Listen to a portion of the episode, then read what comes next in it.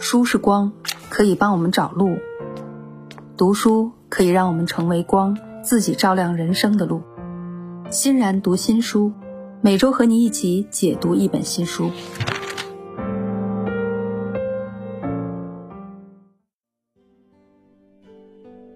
欢迎大家今天继续来到欣然读新书。今天要和大家分享的这本书呢，是一本经典中的经典的再版。戴尔·卡内基的《人性的弱点》，那这也是他最成功的经典著作，汇集了大师卡内基的思想精华，深刻的剖析了人性中的弱点，同时引用了许多名人和普通人的真实案例，讲述了他们是如何通过学习书中的内容。以及以尊重、理解、真诚为基石，改变自己为人处事态度的。读这本书呢，有很多用处啊，可以帮我们达成的人生目标，像是摆脱我们的思维定式，开拓新的视角，提升个人魅力和工作能力，还能增强我们的沟通能力和影响力，增强别人对我们的信任，而且可以拥有更多可信赖的朋友。并且呢，可以帮助我们解决各种复杂的人际关系，而且建立顺畅愉悦的人际关系，也会激起啊我们对于幸福生活的向往，热爱生活并享受生活。那在分享这本书之前呢，我们先来提几个问题，我们可以一起思考一下啊。你希望别人怎么对待你呢？那你希望别人怎么对待你，你就应该怎么对待别人。大家真正关心的，作为人性，我们都有弱点，我们都有基因的自私，所以人们真正关心的只有自己，这一点永远不会变。人类不会因为工作过于疲劳而死，但却会因为死于浪费和忧虑。呃，这句“死于浪费和忧虑”啊，是经常我们的上司用来勉励我们的话，挺熟。但你知道这些话最开始都是谁说的吗？这个人呢，就是卡耐基。那戴尔·卡耐基呢，他本身是西方现代人际关系教育的奠基人，被誉为二十世纪最伟大的心灵导师和成功学大师。那为什么卡耐基会有这个称号呢？先来看一下他是一个什么样的人。他的整个人生啊，就是一部爽剧，是一个屌丝逆袭的活教材。小时候呢，家境贫寒，因为营养不良，身体很瘦弱，衣服啊总是短一截，还带着补丁，所以经常成为别人取笑的对象。青春期的凯耐基非常渴望在棒球场上一展身手，成为英雄人物，但是呢，他的运动细胞不发达，所以只能站在场边成为一个观众。后来他发现那些会演讲、善辩论的人，也能吸引大家的目光。然后就想，哎，我体力不行，脑力和嘴力总可以。于是呢，决定走向这条路。一般来说，一个爽剧的故事发展到这里，应该有一个完美的结局。但很可惜，卡耐基呢，并没有什么，嗯，这个演说的天分。他接连参加了十二次演讲比赛，全部都输了，因此啊，非常抑郁，差点还自杀了。但是，在他第三十三次参加这个演讲比赛的时候呢，终于是拿到了学校的奖杯，这也是他人生中第一次的成功。那这一次的获胜让他一生产生了非同小可的影响。之后，他就不再是街边鼓掌的小男孩，而是全校，后来到全镇，后来到全国乃至全世界的风云人物了。凯耐基是一个演讲狂人。他通过演讲唤起了无数迷惘者的斗志，激励他们取得成功。有人呀就把卡耐基的演讲呢做了一个统计，大概有十五万场。这个是什么意思呢？就是，嗯，他如果要二十四小时连续不间断的来演讲的话，需要整整的十个月。在演讲上呢，卡内基成功了。之后呢，他就把自己的所有经验啊写到了各种书里面，帮助更多的人实现自我完善。这些书里面最有名的就是这本《人性的弱点》。可能你会觉得，既然是成功学大师啊，这个现在已经说烂了的词儿，肯定会有一堆心灵鸡汤。但其实，卡内基虽然被称为成功学大师，但是他是历久弥新的，并且他是人际关系学大师，他并不会教我们怎么赚钱、怎么成名，没有心灵鸡汤，没有励志鸡血，而是真正一步一步的、手把手的教我们如何缔造更好的人际关系。一九二五年，芝加哥大学和美国基督教青年学会曾经做过一次联合调查，希望确定成年人最希望学习的是什么知识呢？那调查结果表明，成年人最感兴趣的是健康问题，其次就是怎么提高人际交往的能力。根据这个调查结果啊，项目负责人呢决定聘请卡耐基，在一个州呢开设有关人际关系的成人课程。为什么要聘请卡耐基呢？因为他从一九一二年开始便致力于为纽约的商务精英提供一系列的培训课程，有着丰富的经验和良好的口碑。可是，当卡耐基想找一本实用的、有效的人际关系系列的指导书作为教材时，却一本都没找到。所以，他就决定亲自为自己的教程编写教材。等于说，卡耐基做了一件之前没有任何人做过的事情，填补了成人教育方面的一个空白。他这本书《人性的弱点》，当然需要我们认真的拜读。那卡耐基呢？他借着人性当中普遍存在的弱点、缺陷，帮助我们有针对性的解决人际交往中出现的问题。那么，人际交往究竟有多么重要呢？早在二十世纪三十年代。卡耐基教学基金啊，就发现一个规律：即使是在对专业技术要求较高的行业里，一个人的成就也只有百分之十五是依靠专业能力取得的，其中的百分之八十五都有赖于人格特点和领导能力。这个不难理解，想想楚汉争霸时期的项羽和刘邦，无论是家庭背景还是个人素质，刘邦都不如项羽。但最终呢，是刘邦当上了皇帝，为什么呢？因为项羽虽然自己很牛掰，但是不会搞人际关系。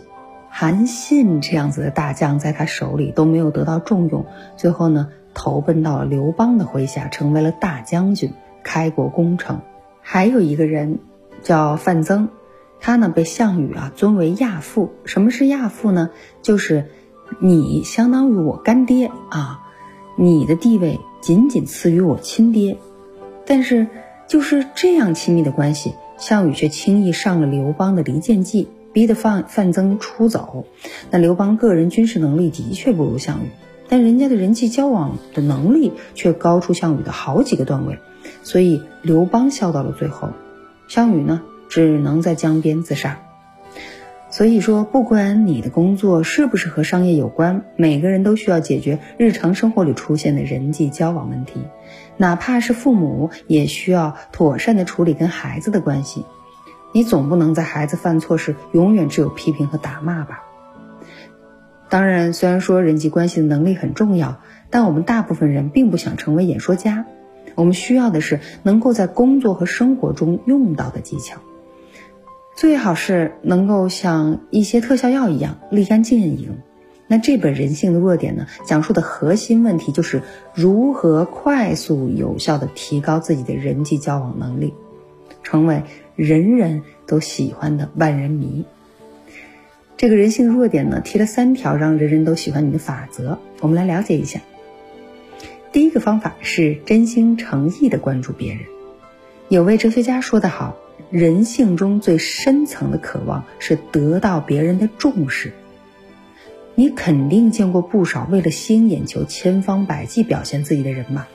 这就是为什么大街上冬天露大腿啊，夏天穿皮草的人越来越多了。但我们都明白，这种方法呢叫燃并卵啊。除了内心的一句“嗯，这个人好奇怪啊”，你不会再多说一个字。这是为什么呢？因为无论是过去、现在还是未来。人们真正关心的永远都是他自己，所以就算是对面的人脑袋上长出了一个犄角，他们也只是看一眼，或者是私下小范围内讨论，然后就想，嗯，我怎么没有犄角啊？啊，再举个简单的例子啊，想想看，当你跟别人自拍之后，你最先看的是谁呢？在这里有一个有意思的调查，纽约电话公司做了一项研究。表明，在日常生活中什么字眼的使用频率最高？那其实就是“我”这个字儿。他们调查了五百通电话里，这个字被使用了三千九百次，每个人都在不停的说“我我我”，这些呢都是人的天性。不管你多么努力，想要给别人留下好印象，想引起别人的兴趣，你都无法交到好朋友，因为真正的朋友不可能用这种方式得到。卡内基他特别推崇奥地利著名心理学家阿德勒。这个阿德勒有一句名言是：“一个不关注别人的人，生活中必然会经受重大挫折，同时还会给他人带来伤害。”因此啊，卡耐基告诉我们，如果你想受欢迎，就要懂得关注别人。什么叫关注别人呢？呃，卡内基自己有个小习惯，他会默默记下朋友的生日。那具体怎么做呢？卡内基本人对于星座不太感冒。但是和别人聊天的时候，他总是会问对方是不是相信星座，然后把话题转移到对方的生日上。对方告诉他日期之后，卡内基就会默默地记下来，然后在生日当天啊，给他们发去祝福。每一个人呢，收到祝贺的时候都非常开心。卡内基也因此结交了很多好朋友。很简单嘛，记住人家的生日日期，那这样就让你会更受欢迎了。如果你也可以像卡内基这样多关注对方，在不经意间让对方觉得受到了重视，相信你也可以收获更多的友谊。当然了，关注别人不仅能够收获友谊，也能给公司赢得客户。举个例子，查理是卡内基培训班的学员，在纽约一家知名的银行工作。有一次啊，他要写一篇关于某公司的调研报告。在采访这个公司董事长的时候呢，秘书探头进来，告诉董事长今天没有邮票。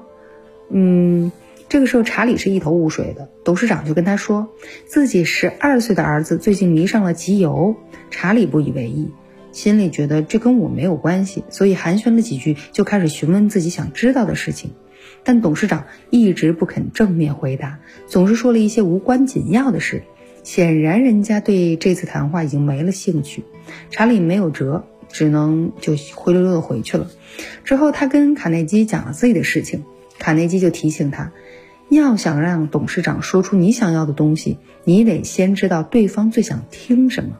你的重心应该是关注对方。可是第一次见面，我又不是人家对肚子里的蛔虫，我怎么知道人家想听什么？查理突然想起当时那个女秘书提到了邮票，再一想呢，这个董事长说他十二岁的儿子喜欢集邮，接着想到自己的银行的外国事务部每天都会收到来自世界各地的大量信件，一下子就找到了突破口，他就明白了为什么董事长当时心不在焉呢？因为就是想着儿子集邮的事情。那第二天下午，查理又去拜访这位董事长。这次他请秘书告诉对方，今天带来了很多邮票要送给董事长的孩子。所以你看，其实善于观察就会这么简单。那么董事长呢，开开心心的热情接待了查理，并且呢，给查理看了自己儿子的照片，两个人兴致勃勃的聊了一个多小时。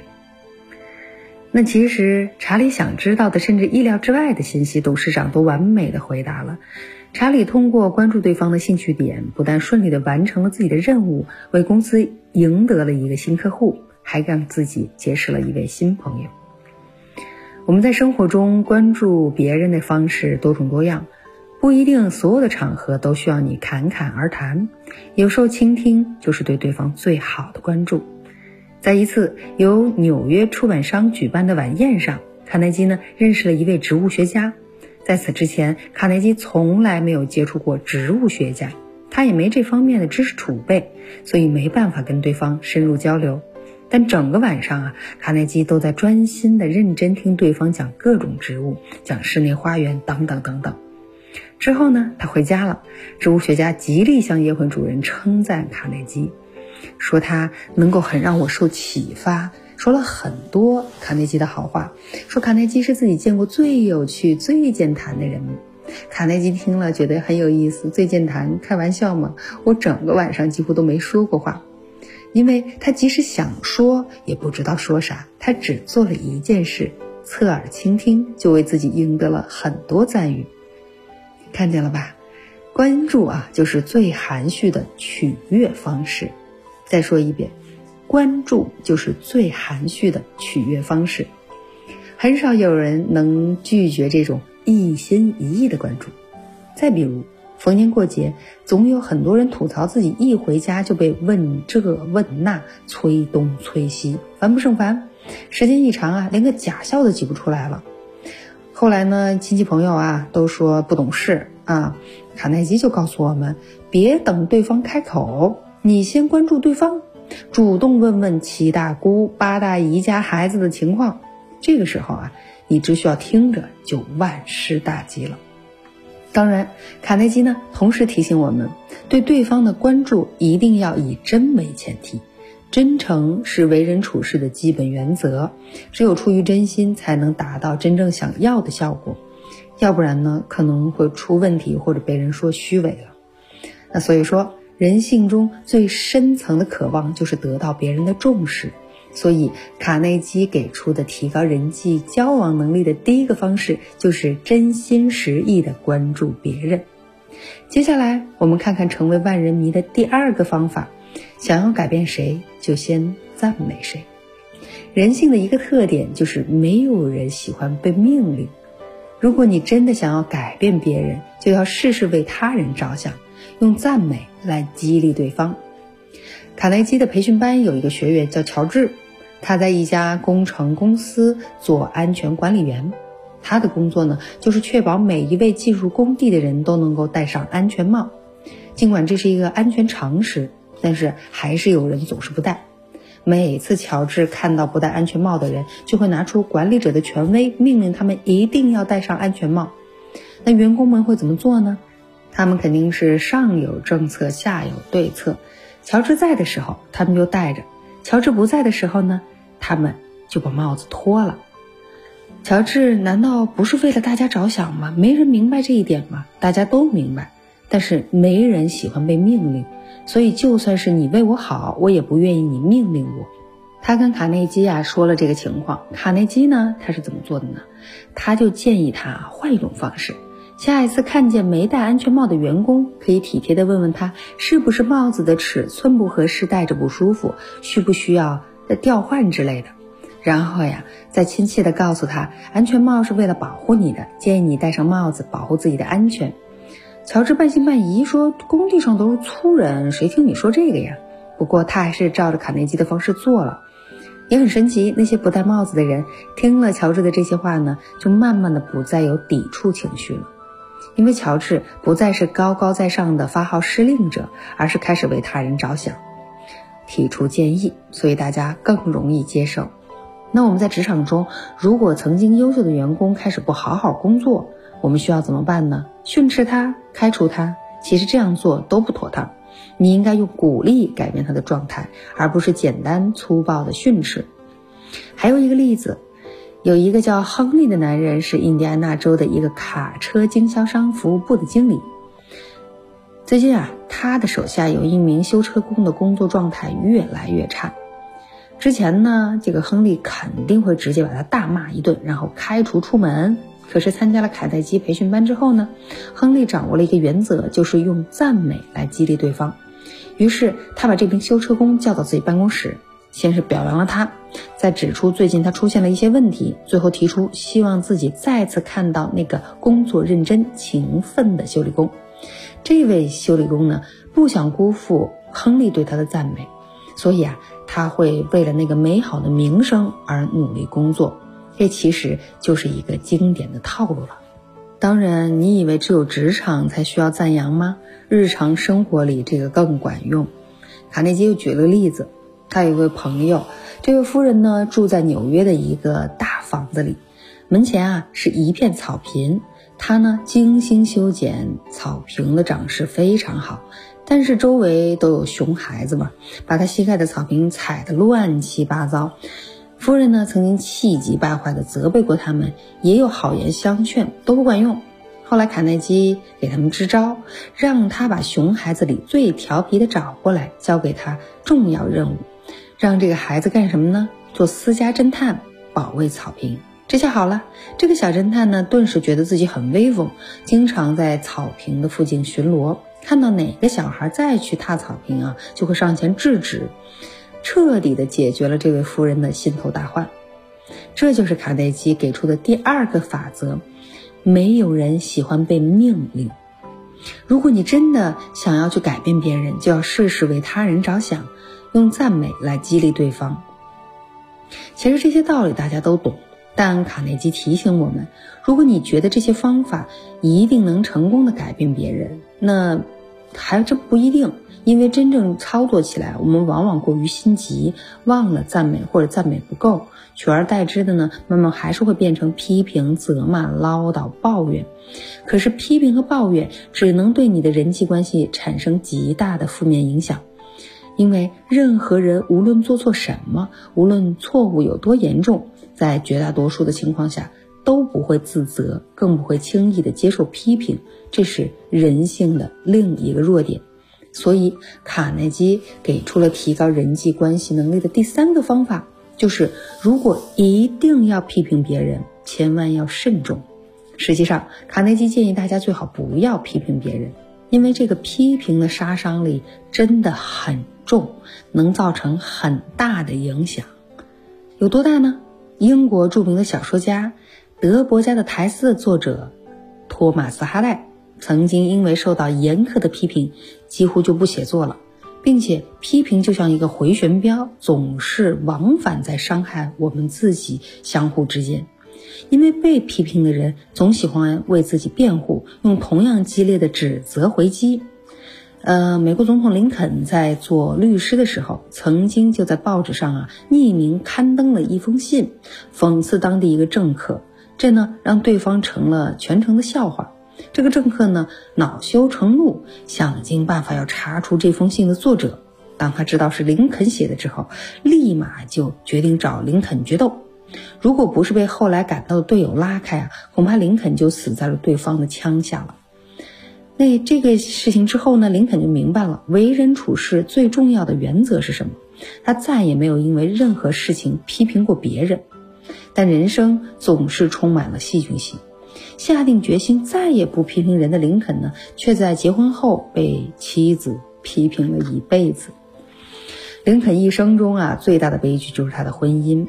比起遇刺，他的婚姻呢更让人难过。在二十三年的婚姻生活中，林肯的夫人一直挑剔林肯的毛病，对他所做的一切都不满意。他嫌林肯后背不够挺拔，走路姿势不够优雅。他说林肯的两只耳朵太难看，鼻子不够直，头太小，脚太大，看上去呢像一个生病的人。他的太太的批评和抱怨啊，让他痛苦不堪。他经常是连续几个月不回家，年复一年的住在乡下的小旅馆里。类似这样子的例子还有很多，像托尔斯泰就说过：“不幸的家庭各有各的不幸。”这其中因为批评和唠叨引起的冲突占大多数。如果你希望婚姻美满，请记住不要批评。可是普通人怎么能克制自己不去批评别人呢？为了减少批评带来的负面影响，大部分人都会运用一个原则，就是先表扬再批评。哎。给颗糖吃，再打你一巴掌。但其实应该怎么做呢？我们应该的是给对方下一次的机会。这里呢，就有一个这样的例子：胡福啊，他本身是一名著名的飞机特技表演驾驶员。有一次呢，在一个非常高的高空，突然飞机两个引擎都出现了故障，但是他反应灵敏，及时跳伞，没有人员伤亡。但是昂贵的飞机坠毁了。这个时候呢，胡福他落地之后，第一件事情就是检查了飞机的油箱。后来发现，那架螺旋桨的飞机装的是喷射机用的油。很显然，这是负责保养飞机的机械工出了问题。我们可以想象，当时他这个心情是怎么样的？这么一个愚蠢的失误，差点就害死了飞机上的三个人。他当然有理由批评这个粗心的工作人员了。但是胡佛是怎么做的呢？他只是伸出手臂搂住工人的肩膀说：“为了证明你不会再犯错，我请你明天帮我维护我的 F 五幺飞机。”那面对这样的批评，我想这位工人一定会感激涕零，并且永远不会再犯错。那这就是卡耐基告诉我们的提高人际交往能力的第三个方法：最好不要批评别人。如果一定要批评，千万要慎重的使用方式。最后，我们来总结一下这本书带给我们的知识精华。成年人呢，在日常生活中遇到的最大的困难就是人际交往的问题。这本《人性的弱点》讲述的核心问题就是如何快速有效地提高自己的人际交往能力。卡内基结合了人性的特点，说了三个方法。第一，人性中最深层的就是渴望得到别人的重视。所以，如果你想拥有更多的朋友，受到大家的欢迎，请开始真心实意的关注别人。第二，没有人喜欢被命令。如果你真的想要改变别人，就要事事为他人着想，用赞美来激励对方。第三，任何人无论做错什么事，无论错误有多严重，在绝大多数的情况下都不会自责，更不会轻易的接受批评。所以，如果要批评别人，千万要慎重。所以这本书啊，其实是告诉我们，我们要通过反复的练习，帮我们培养新的人际交往的新习惯，尝试一种新的行为方式。当然，这需要大量的时间，需要我们不断的坚持，而且在日常生活中积极实践。肖伯纳曾经说过，人是永远不会被教会的。所以，我们不妨啊，把这本书呢当做一本随身的手册。如果你需要说服别人的时候，先不要让自己屈服于本能反应。那个时候呢，你就想想卡内基告诉我们的方式，并且按着要求去做，来看看会达到什么样的效果。好了，今天的书的分享就到这里，我们下期再见喽。